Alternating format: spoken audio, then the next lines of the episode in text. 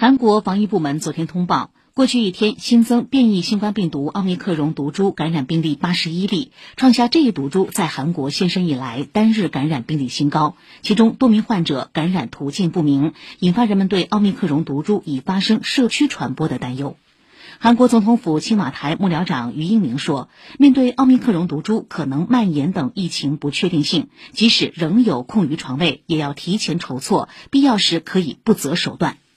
韩国保健福祉部二十二号发布行政令，要求两百多名在新冠重症监护病房治疗超过二十天的患者离开，否则将予以罚款。这一行政令遭到医护人员反对，他们指责这一做法将危及患者生命。